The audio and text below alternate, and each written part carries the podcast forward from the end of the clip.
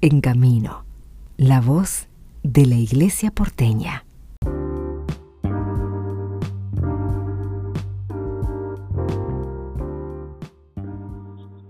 Queremos conversar con el padre Mario Micheli.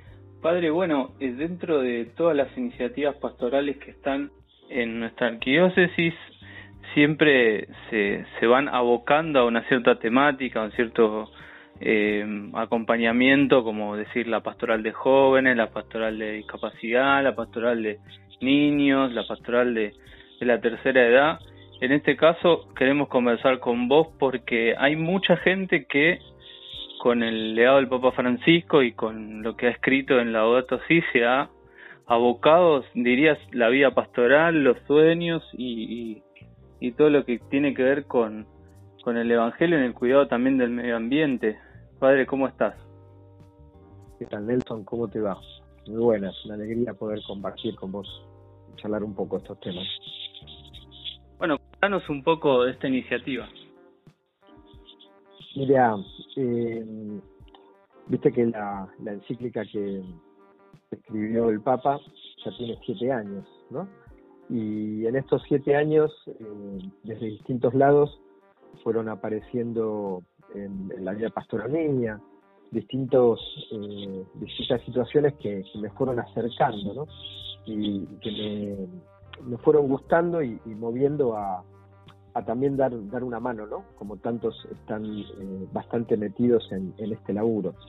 Por un lado, un seminarista que estudiaba climatología este, y se abocó muy muy de lleno, alguien, eh, Leo, un seminarista de Mar muy cercano y que me viene ayudando, insistiendo, y también estar en una parroquia, este, yo estoy acá en el barrio de Lugano, este, donde hay mucho verde, bueno, el santito nuestro eh, es alguien muy muy de la naturaleza, ¿no? Era un aborigen, y, y ahí, bueno, muchas, muchas sintonías, mucha consonancia.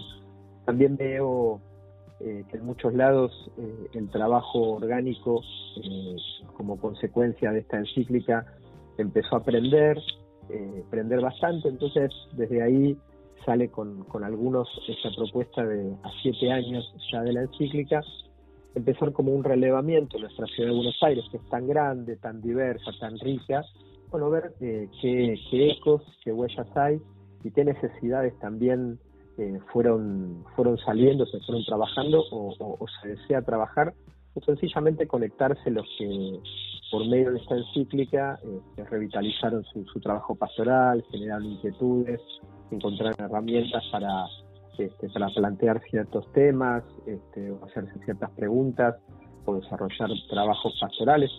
Así que desde ese lado venimos con, con esa propuesta y con esa intención de, eh, de poder trabajar un poco en red, lo que, lo que muchas comunidades, este, muchas personas eh, trabajan o desean de, manera más, más particular, o sea, poder capitalizar un poco a siete años de la encíclica el, el trabajo que, muchos vienen haciendo.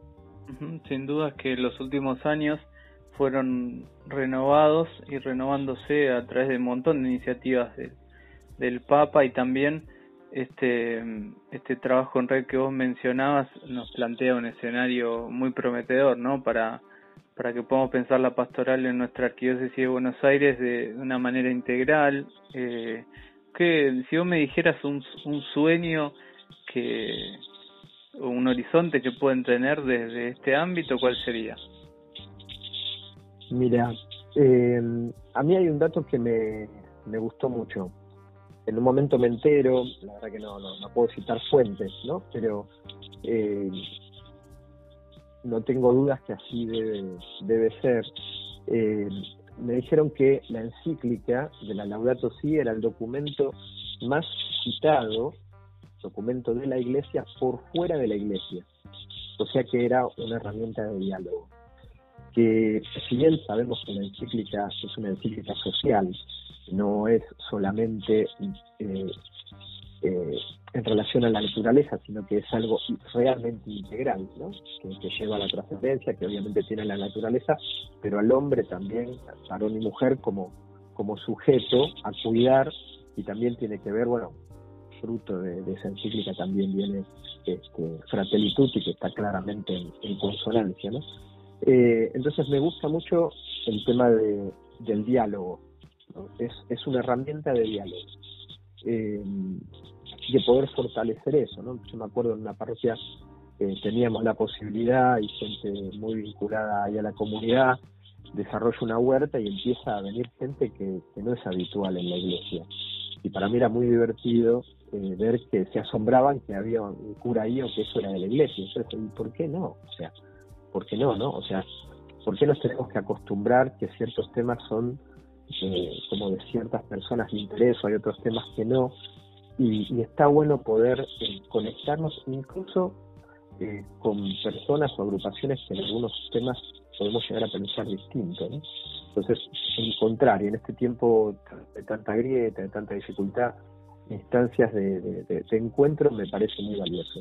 Y poder descubrir también cómo eh, tener una conciencia este, ambiental más sana eh, lleva también eh, a la oportunidad de tener este, relaciones más sanas entre nosotros en las comunidades, en la familia, este, poder mirar, ¿no? Nosotros somos una ciudad muy grande, eh, supuestamente con todo esto de la pandemia, sobre todo llegué a leer algunas cosas donde no se recomiendan que sean ciudades tan grandes ya cuando se empiezan a planificar, ciudades hacia el futuro. Entonces tenemos muchas cosas para, este, para poder enriquecernos, eh, colaborar, mejorar nuestro, nuestro día a día en los lugares comunes, este, y es algo mucho más profundo que, separar la basura este, o este, levantar los papelitos de calle, ¿no? Tiene que ver con, un poco cómo nos relacionamos con lo otro, con el otro.